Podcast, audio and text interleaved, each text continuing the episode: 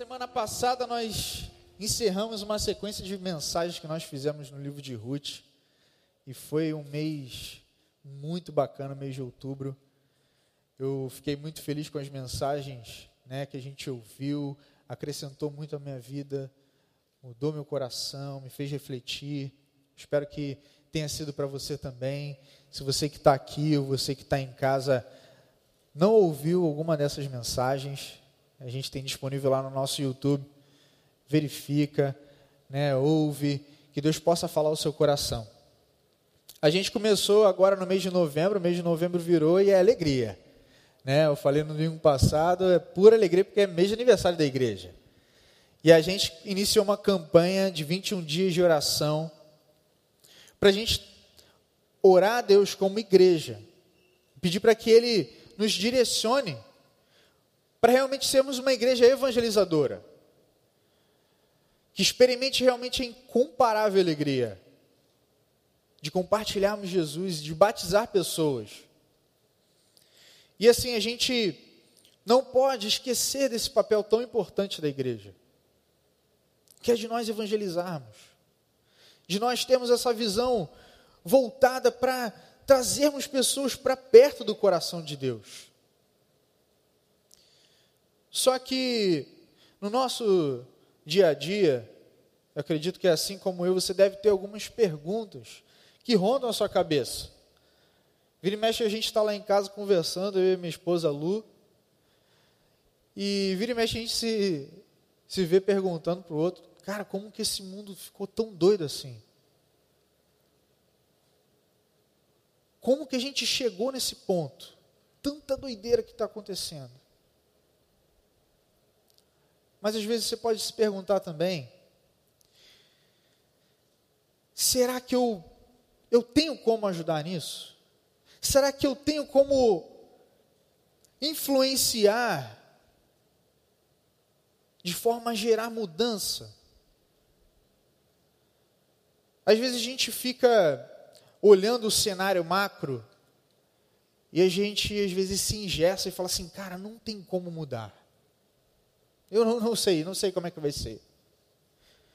Mas eu quero dizer para você que nós acreditamos, como igreja, que sim, nós podemos gerar mudança. Gerar mudança em cada camada da sociedade. Gerar mudança na vida de uma pessoa. Ou gerar mudança na vida de muitas pessoas. Você tem o seu nível de influência, seja na sua escola, na sua família, seu casamento, seu trabalho, na sua empresa. Deus ele te colocou em alguma posição nessa sociedade e que eu acredito que ele pode usar a minha e a sua vida para influenciar cada pessoa que está ali perto, demonstrando que existe um Deus que nos criou, que mesmo nós pecando, ele nos deu a oportunidade, através de Cristo, de nos reconciliarmos com Ele e que nos leva para uma vida eterna, reconciliados, reconectados com Ele. Eu me lembrei também da série que nós fizemos em agosto, que nós falamos sobre alguns elementos que nós acreditamos como importantes na juventude eu e Lu, pastor Guilherme, Raquel, a gente conversou sobre isso, nós chegamos a alguns elementos como eternidade, equilíbrio, resiliência, sentido e influência. Que é o que eu estou falando com vocês. Influência. Mas ela não é uma ferramenta, um elemento solitário. Nós precisamos de base, gente. Nós precisamos ter a solidez do porquê nós estamos fazendo as coisas. Por que, que nós estamos falando de Jesus para alguém? Ou por que, que nós chegamos aqui no, todo sábado para cantar uma música, para ouvir uma mensagem? Por quê?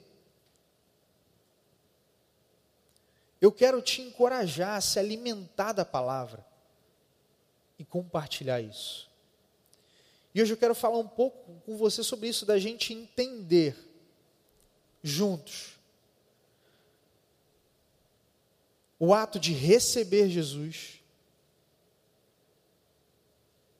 o ato de reconhecer que Ele pode e muda a nossa vida, mas só que não para na gente.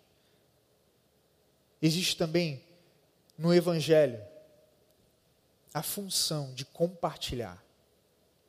E eu quero te convidar a abrir a sua Bíblia em 1 Pedro, capítulo 2, versículo 9, para a gente ler esse trecho. E eu quero gerar uma, uma reflexão com você e a gente se apegar nisso, na palavra de Deus.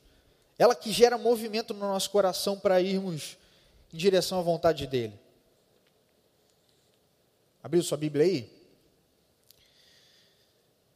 Vamos ler juntos? Você que está em casa, você pode ler com a gente também. Vamos ler juntos? A palavra de Deus diz assim: Vocês, porém, são o quê? Geração eleita, sacerdócio real, nação santa, povo escolhido de Deus. Para quê? Para anunciar as grandezas daquele que os chamou das trevas para quê?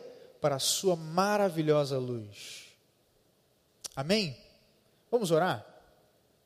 Senhor, essa é a sua palavra, viva, eficaz, infalível, inerrante. Nós acreditamos que ela é luz para o nosso caminho, lâmpada para os nossos pés. Nos ajuda, Deus, a vivermos uma vida centrada na Sua palavra, centrada na Sua vontade. E que nós possamos aprender agora, refletir o que Pedro está querendo dizer a esse povo. E que isso se aplique à nossa vida e nos ajude a vivermos um evangelho em movimento, uma igreja em movimento. Em nome de Jesus. Amém. Esse primeiro trecho, esse trecho, aliás, que nós lemos, ele faz parte do capítulo 2 mas no capítulo 1, nós lemos sobre Pedro falando da base da fé, que Jesus é a base da fé para aqueles judeus, para, aqueles, é, para aquelas pessoas que acreditavam em Jesus. Depois, no início do capítulo 2, ele fala: livre-se de toda maldade. Cuidado, livre-se de toda maldade, não se apeguem a isso, muito cuidado. Um pouquinho depois, no capítulo 2, ali no versículo 5, ele fala que nós somos pedras vivas. E nós fazemos parte de uma construção espiritual. E aí ele faz uma, um paralelo, falando da pedra preciosa, que é Jesus, a pedra viva que é Jesus, que alguns aceitaram, mas outros rejeitaram. E é depois desse paralelo que entra o, cap, o versículo 9. E ele, tá, ele acaba de falar: olha, tiveram algumas pessoas que rejeitaram Jesus, mas vocês, que é o início desse versículo, vocês são geração eleita. Às vezes a gente se pega meio divagando nesses termos, né? Geração eleita, sacerdócio real, nação santa. E eu queria trazer para você o que, esse terminho significa primeiro. Se geração eleita tem a ver com aquelas pessoas que entenderam Cristo e estão aplicando Ele de verdade. Entenderam realmente o sacrifício dele. Entenderam realmente que Ele é o Deus que governa toda a história e que rege a vida de cada um de nós, aqueles que aceitaram Ele como Senhor e Salvador. E é legal porque Pedro, ele não usa o termo você é uma pessoa eleita. Ele usa geração eleita. Ele vai para o coletivo. Eu estou olhando aqui agora para uma geração eleita, uma geração que se converteu a Jesus e que tem buscado vivê-lo na prática. Pedro está usando esse termo plural para sinalizar que a gente não está caminhando sozinho. Nós não somos uma pessoa preferida de Deus, mas nós somos uma geração que precisa viver dependente dele, que precisa receber esse Jesus, que é o primeiro ponto que eu quero trazer para vocês. Nós precisamos entender, gente, esse princípio. Não adianta a gente se envolver nas coisas da nossa vida. Estarmos aqui, no ambiente da igreja, até de repente desempenhando algum ministério.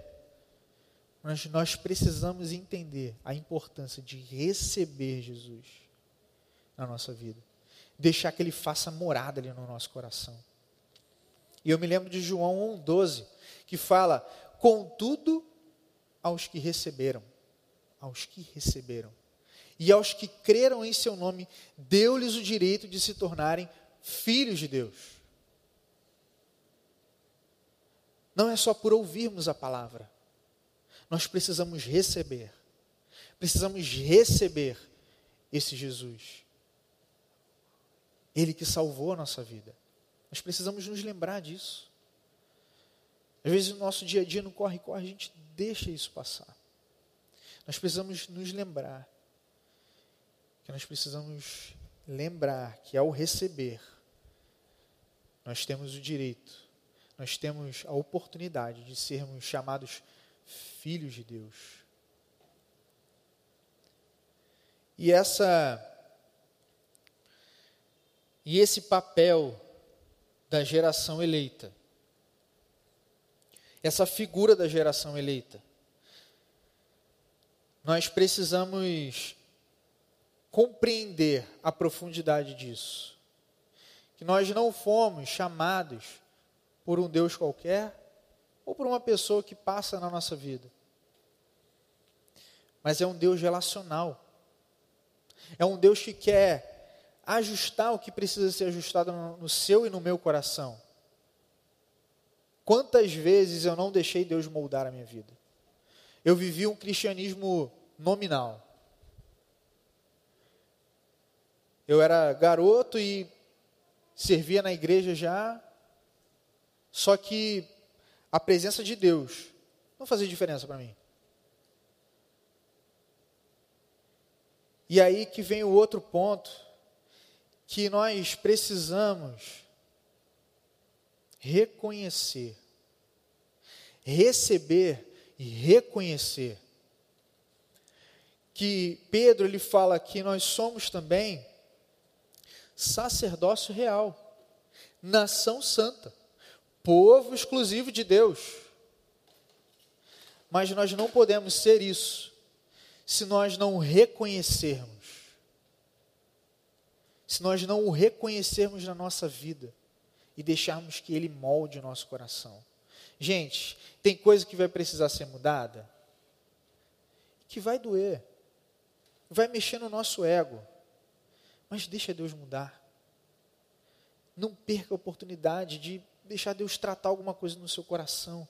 Não demore anos, por exemplo, da sua vida, 10, 20 anos, por exemplo, para tomar uma decisão pelo batismo. Deixe que Deus molde o seu coração. E aí a gente vê esse termo, sacerdócio real. O que isso tem a ver comigo e com você? Aqui Pedro está apontando que o fato do sacerdócio real são pessoas que têm um real relacionamento. São pessoas que se preocupam em se relacionar com Deus, que busca a Ele em oração, que busca Ele através do jejum, que não esquece que Ele está habitando em nós através do Seu Espírito. Nós somos sacerdócio real.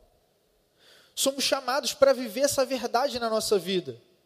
Sacerdócio real. Pessoas que têm um relacionamento ativo com Deus. Não sei como você está hoje, seu relacionamento com Deus. Talvez o ritmo da pandemia, que para muitos acelerou, inclusive alguns que trabalham, a coisa ficou muito acelerada. Eu tenho conversado com jovens adultos, jovens casados, alguns tiveram filho nesse meio tempo. As coisas aceleraram muito. Mas a gente não pode esquecer. A gente não pode esquecer de nos relacionarmos com Deus. Outro dia lá em casa a gente teve uma conversa dessa. A bebê pequenininha, as coisas mudam, a rotina muda. Mas a gente precisa se lembrar da devocional. E estava eu e Lu, um perguntando para o outro. E como é que está sua devocional? E a gente estava ajustando a nossa agenda. É difícil para a gente também, gente. Mas a gente precisa se lembrar todo dia. Eu tenho um Deus que é relacional e que deseja estar tá de braços abertos para se relacionar comigo. E que deseja te chamar, me chamar de sacerdócio real. Pessoas que se importam em se relacionar com Ele. E além disso, nação santa. A gente tem uma, uma, uma visão de nação um pouco diferente daqueles judeus, que inclusive estavam vivendo um contexto de perseguição. Pedro está falando para esse povo, alimentando a esperança deles, falando: olha, vocês são isso, não deixe isso perder. Vocês são nação santa. E aí a gente olha para esse tema e pensa, cara, tá, beleza, nação, o que, que é isso? Isso é uma nação santa, eu, uma pessoa, nação santa. Nós, igreja, nós, o corpo. Nós precisamos nos lembrar que existe uma liderança. A liderança que, na verdade, não é de homens, mas a liderança que é o cabeça Cristo. Paulo fala sobre o corpo, que nós somos os membros, mas o cabeça é Cristo. A nação santa se lembra que existe um líder, existe uma cabeça, existe uma referência, existe alguém que está coordenando, que está governando a nossa vida. Mas além disso, essa nação santa se dispõe todo o tempo a servir. Seja no lugar que for, seja na circunstância que for, se dispõe a servir.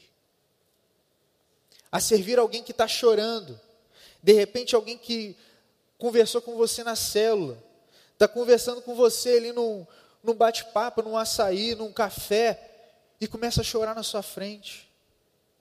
E você consola aquela pessoa. Você estaria servindo ali Deus naquele momento servindo a Ele, sendo os braços, as mãos, a voz dele para aquela pessoa. Não se esqueça que Ele é a liderança da nossa vida. Ele quer conduzir a nossa vida. E que nós temos o privilégio de servir a um Deus assim. Esteja atento. Eu quero te convidar a acender essa chama no seu coração de estar atento às pessoas, à necessidade dessas pessoas. Não perca isso de vista. Isso faz parte do Evangelho. E o outro ponto é que nós somos chamados também de povo exclusivo. Cara, que legal isso. É muito lindo saber que um Deus, mesmo a gente como humanidade tendo pecado lá atrás, lá em Adão, ele nos deu a oportunidade de sermos chamados povo exclusivo dele. E nós precisamos nos lembrar que ele não divide a glória dele com ninguém. Talvez alguma coisa hoje que esteja pequenininha ali no seu coração esteja brotando ali no seu coração, tomando a posição de Deus. Eu quero te convidar a refletir nisso. Não tire a exclusividade de Deus da sua vida. Não tire a exclusividade do governo dele sobre a sua vida. Senão você vai ficar à deriva, meu querido. Senão você vai ficar perdido. Talvez você esteja aqui, ou você caminhe com a gente, Mas, se você tirar a exclusividade de Deus da sua vida, você vai se perder. Você vai se perder. Deus precisa ser exclusivo no meio do seu coração. Não perca isso de vista.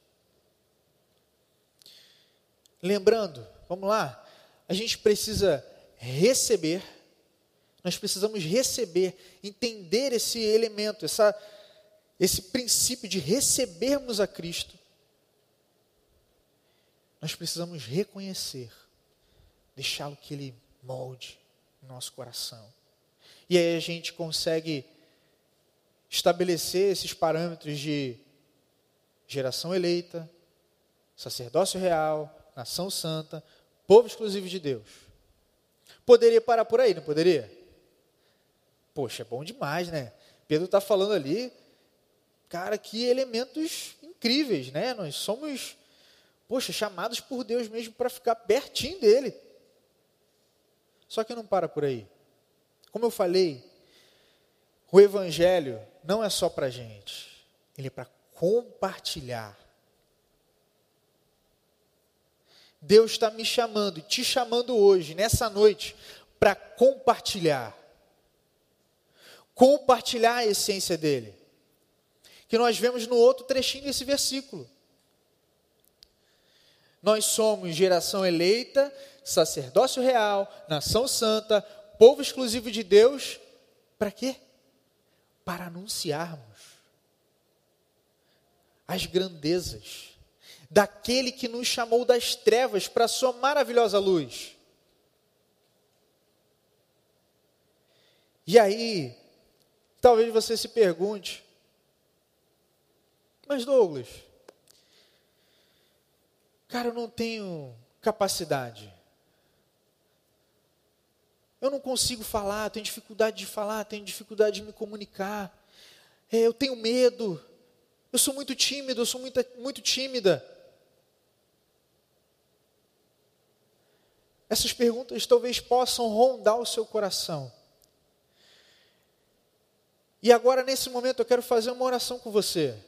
Se você de repente se enquadra nisso, você está tendo vergonha, às vezes alguma limitação para compartilhar do Evangelho, eu quero te convidar a você colocar a mão no seu coração, fechar o seu olho comigo, que eu quero orar por você agora, nesse momento.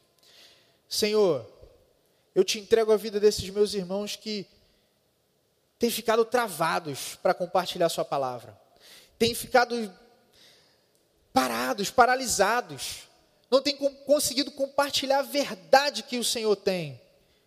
Mas Deus, eu te peço agora nesse momento, quebra todo medo, dá coragem, dá ousadia, dá criatividade. Senhor, que no nosso meio nós vejamos jovens com o coração despertado para o Senhor, atentos à Sua voz, aproveitar toda e qualquer oportunidade. Em nome de Jesus. Amém. Gente, eu, enquanto preparava essa mensagem, eu me lembrava do Douglas de 10, 12 anos atrás, que ficava escondido ali atrás de um violão apenas. Eu pensava assim, cara, nunca que eu vou conseguir falar de Deus para alguém. Nunca que eu vou conseguir estar aqui compartilhando, estar em algum momento compartilhando a palavra. Mas eu também pensei nunca que eu vou conseguir compartilhar de Deus no meu trabalho. E eu tive essa oportunidade. De um almoço orar com alguém que não era nem cristão. Nunca que eu vou conseguir evangelizar alguém. Mas pela coragem do Senhor, Inclusive com alguns irmãos dessa igreja, eu vi três jovens entregando a vida deles ali na minha frente, porque eu abri a minha boca para compartilhar. Apesar das minhas limitações, apesar do meu medo, apesar, às vezes, da insegurança de falar alguma bobagem, de falar algo errado, eu tive a oportunidade de ver três jovens se convertendo na minha frente, no interior do Rio de Janeiro, aliás, no interior da cidade de Minas Gerais.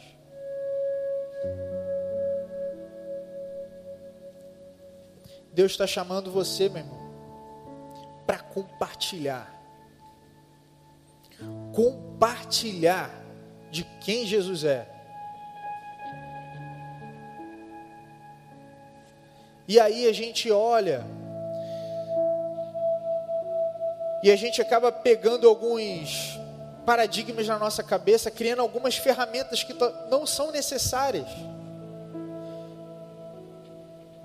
não são essenciais. Graças a Deus pela tecnologia, pelas coisas que nós temos. Se você que está ouvindo a mensagem hoje, ou está ouvindo em algum momento da semana, é porque a gente tem o, realmente o acesso à tecnologia. Mas eu quero dizer para você, isso não é essencial. Telão não é essencial. Luz não é essencial. Microfone não é essencial. Cristo é essencial. Cristo é essencial para a minha vida e para a vida daquele seu amigo que talvez tentou se matar essa semana. Cristo é essencial para a vida dos seus pais, talvez estão pensando se separar nessa quarentena. Cristo é essencial para aquela pessoa do seu trabalho que é ateu, que talvez já tenha ido até na igreja quando era criança, mas que perdeu a esperança. Cristo é essencial. E é no relacionamento com as pessoas no nosso dia a dia. Quando a gente enxerga alguém com uma necessidade ou com o coração ferido, a gente olha com o olhar de Jesus. A gente olha com o olhar de geração eleita, sacerdócio real, nação santa, povo exclusivo de Deus. E a gente se compadece das almas. E a gente compartilha. Gente, a mensagem de Jesus é simples, simples. O sacrifício dele não foi simples, porque ele deu a, vida dele por mim, por você, entregou o sangue dele naquela cruz. Ele foi vergonha. O Império Romano colocava as cruzes nas estradas para que quando alguém passasse e visse assim, é isso que acontece se alguém vai contra o Império Romano uma vergonha extrema. Cristo se fez vergonha por nós para salvar a minha e a sua vida. E eu quero te convidar nessa noite para compartilhar isso. Talvez você tenha cinco minutos no elevador para dizer para uma pessoa: Jesus te ama. Talvez você só tenha alguns poucos momentos para dizer para uma pessoa no seu trabalho que talvez vá deixar de trabalhar com você essa semana que Jesus é suficiente, que Ele é essencial, que Ele mudou a sua vida. E por falar em mudança de vida, como termina esse versículo? De uma forma, de uma forma maravilhosa porque a gente anuncia, porque a gente recebeu, reconheceu que Cristo nos chamou das trevas para a maravilhosa luz dele.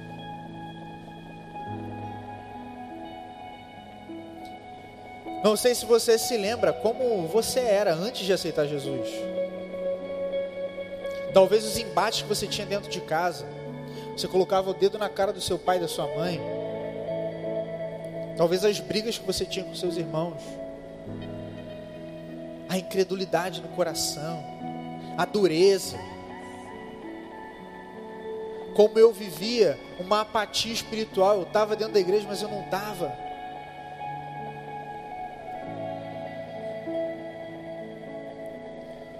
Eu não sei o que aconteceu com você.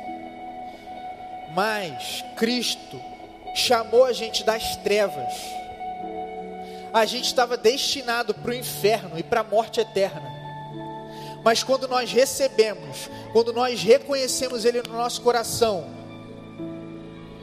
Ele nos chamou para a maravilhosa luz. Ele nos chamou para o caminho da eternidade. Ele nos chamou para uma vida que é muito melhor, muito melhor do que o mundo dá. Uma vida que tem sentido, uma vida que vale a pena ser vivida, porque a gente sabe que apesar das tribulações, Ele venceu o mundo. É esse Cristo que eu estou falando, gente. Não é um Cristo do papel, é um Cristo que eu sei que mudou a minha vida. Eu não merecia nem estar aqui.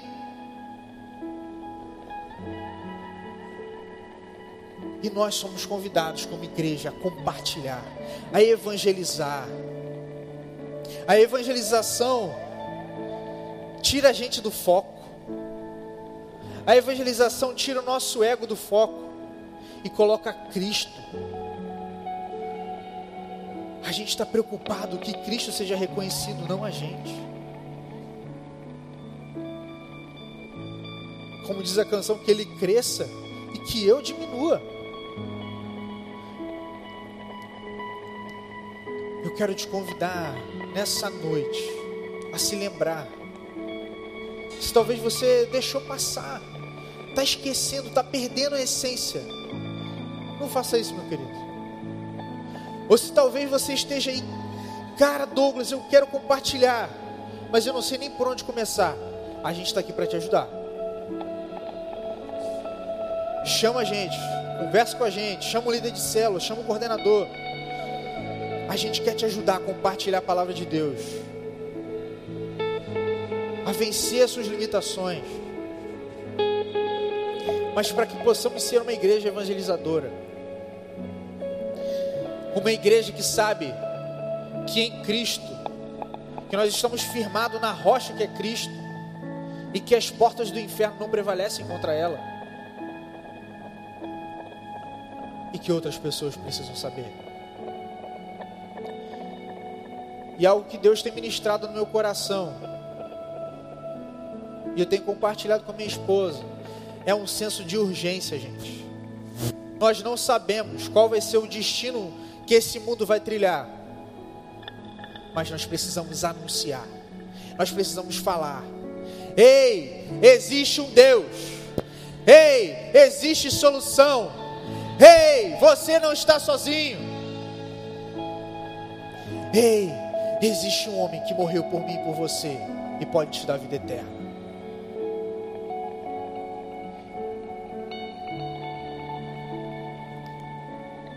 Nessa noite eu quero te convidar.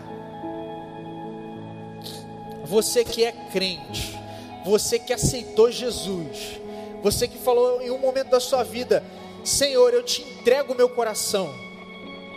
Eu quero te convidar a ficar de pé nesse momento.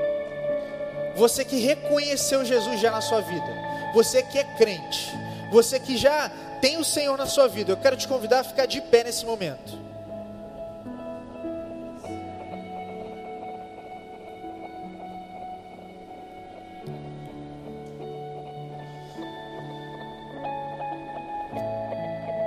Nesse momento eu quero te encorajar, meu querido. Vamos para cima. Tem gente morrendo. Tem gente se jogando do prédio. Tem gente precisando da sua vida para falar de Jesus para ele. E eu quero te encorajar nesse momento, nós vamos cantar uma canção que diz que o, o amor maior que eu vi, no seu sangue eu sou livre, que nos chama para brilhar a luz de Cristo enquanto nós estivermos tocando essa canção, se você deseja confessar Jesus, a receber esse Jesus no seu coração, eu quero te convidar a ficar de pé e as pessoas que estiverem próximas de você vão se comprometer em caminhar com você. E eu quero te convidar a gente terminar esse culto encorajados, para a gente ir para cima, para a gente ir realmente aonde precisa, aonde Deus está ministrando no seu coração para falar. Se Deus estiver colocando no seu coração agora uma pessoa, cara, fala com ela, liga para ela agora, quando você sair do culto. Fala, cara, eu preciso conversar com você. Vamos marcar um, um café. Vamos tomar um açaí. Mas não perca a oportunidade. Não perca essa oportunidade. Vocês são geração eleita, sacerdócio real, nação santa, povo exclusivo de Deus, para anunciar as grandezas daquele que chamou das trevas para a maravilhosa luz. Aleluia! Glória a Deus! Vamos cantar essa canção.